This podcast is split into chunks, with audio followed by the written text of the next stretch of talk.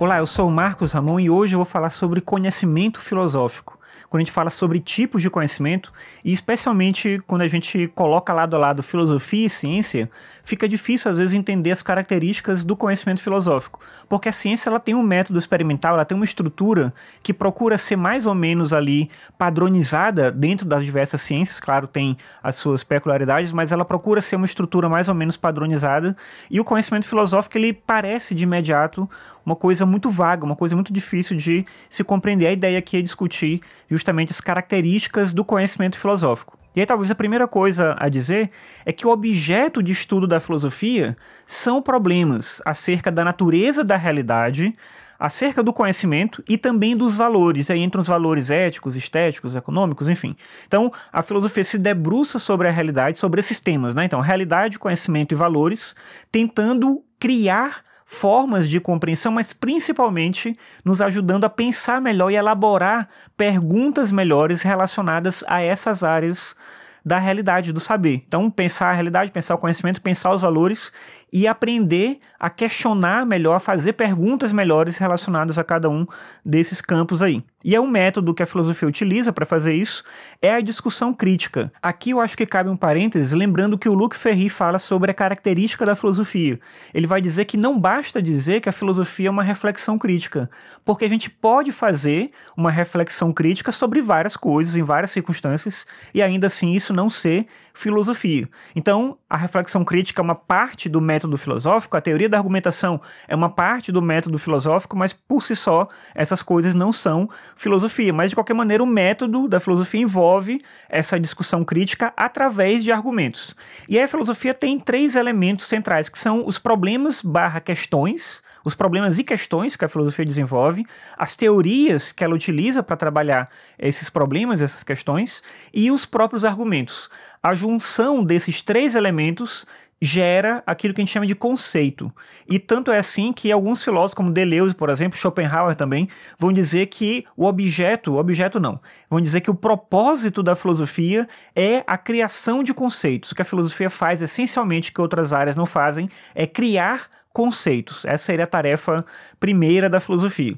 E aí a filosofia, pensando a partir do conceito, juntando aqueles elementos, né, os problemas, as questões, as teorias, os argumentos, e chegando a esse ponto do conceito, a filosofia, então, ela seria algo que a gente vai dizer que é a atividade crítica, mais uma tomada de posição, ou seja, não basta a atividade crítica. É preciso também assumir, adotar uma posição, adotar um ponto de vista diante da realidade, entender, se posicionar diante da vida. Isso é curioso porque, a princípio, a gente não acha que a filosofia envolve um posicionamento específico, mas na verdade é assim. Eu vou já falar disso a partir de um exemplo de um dos maiores filósofos que vão discutir esse tema também da filosofia, que é o Kant. Mas antes, eu quero falar sobre o Bertrand Russell, que é um filósofo importantíssimo no século XX e que vai trazer alguns elementos também importantes para pensar essa questão do conhecimento filosófico, quando ele vai dizer o seguinte, ele vai afirmar que o resultado prático do conhecimento científico, ele afeta todo mundo, independentemente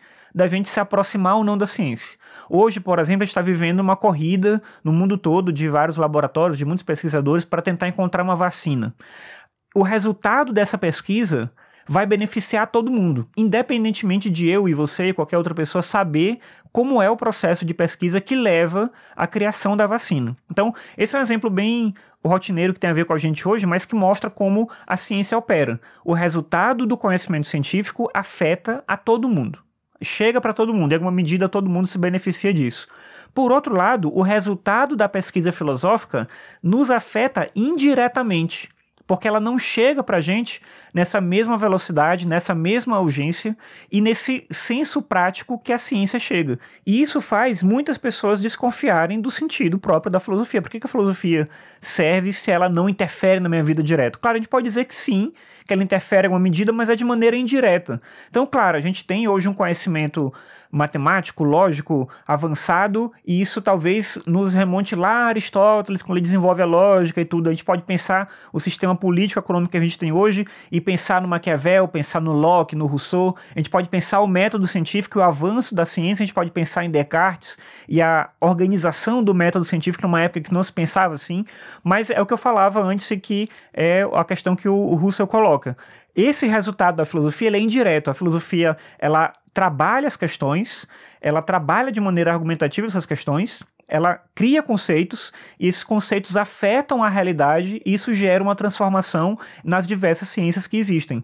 Por muito tempo, esse elemento ele foi meio confuso com a filosofia. Por exemplo, o Newton, ele se dizia um filósofo. O livro, um dos livros principais dele, se chama Princípios Matemáticos da Filosofia Natural. O título PhD significa filósofo doutor, então teria essa mesma relação aí de um conhecimento filosófico que se confundia com as outras ciências, mas pouco a pouco isso foi separando. Então surgiu as ciências sociais, a psicologia, a física se separa da filosofia, e isso vai acontecendo de maneira natural, e a filosofia vai ficando, para alguns, cada vez mais isolada, mas para outros, e o Russell pensa exatamente assim, ela adquire o seu sentido justamente quando ela consegue se libertar dessa necessidade de uma resposta prática.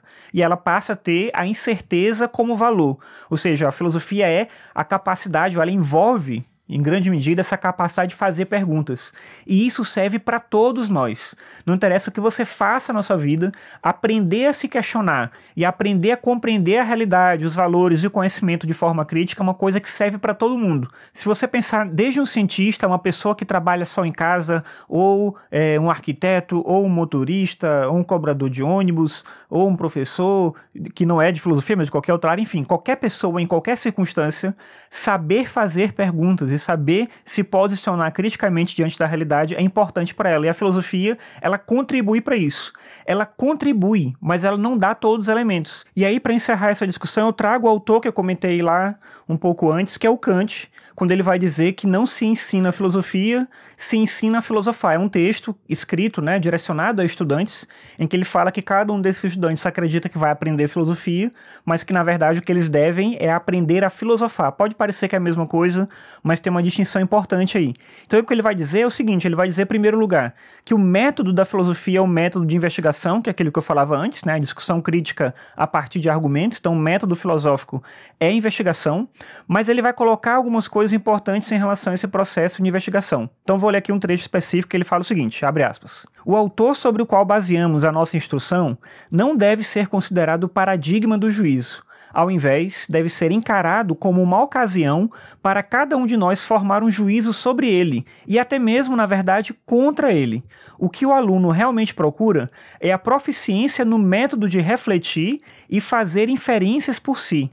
E só essa proficiência lhe pode ser útil. Quanto ao conhecimento positivo que ele poderá talvez vir a adquirir ao mesmo tempo, isso terá de ser considerado uma consequência acidental. Para que a colheita de tal conhecimento seja abundante, basta que o aluno semeie em si as fecundas raízes deste método. Fecha aspas. Ou seja, por isso que não se ensina filosofia, se ensina a filosofar. Você ensina o método filosófico, que é essa proficiência em refletir, em fazer inferências por si mesmo. Daí que ele coloca que os autores que a gente estuda, eles não devem ser considerados como mestres que a gente tem que seguir, mas a gente tem que aprender também a olhar para eles com uma certa, um certo ceticismo e no sentido positivo, né, de fazer crítica, de se posicionar contra ele de maneira crítica, de maneira positiva.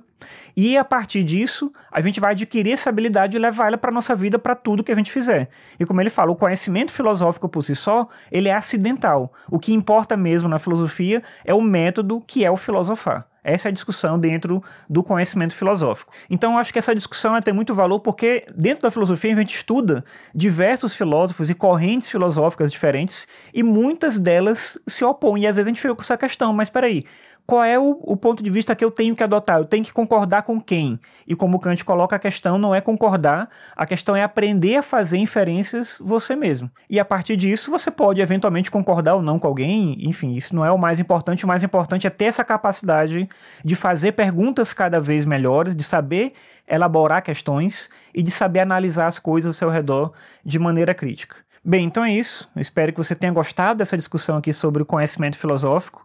E se não tiver claro, você pode entrar em contato comigo a gente pensa outras formas, talvez, de discutir esse tema sobre o que é filosofia, sobre o que é filosofar, sobre o que é método filosófico. Obrigado pela sua audiência. Até a próxima. Tchau.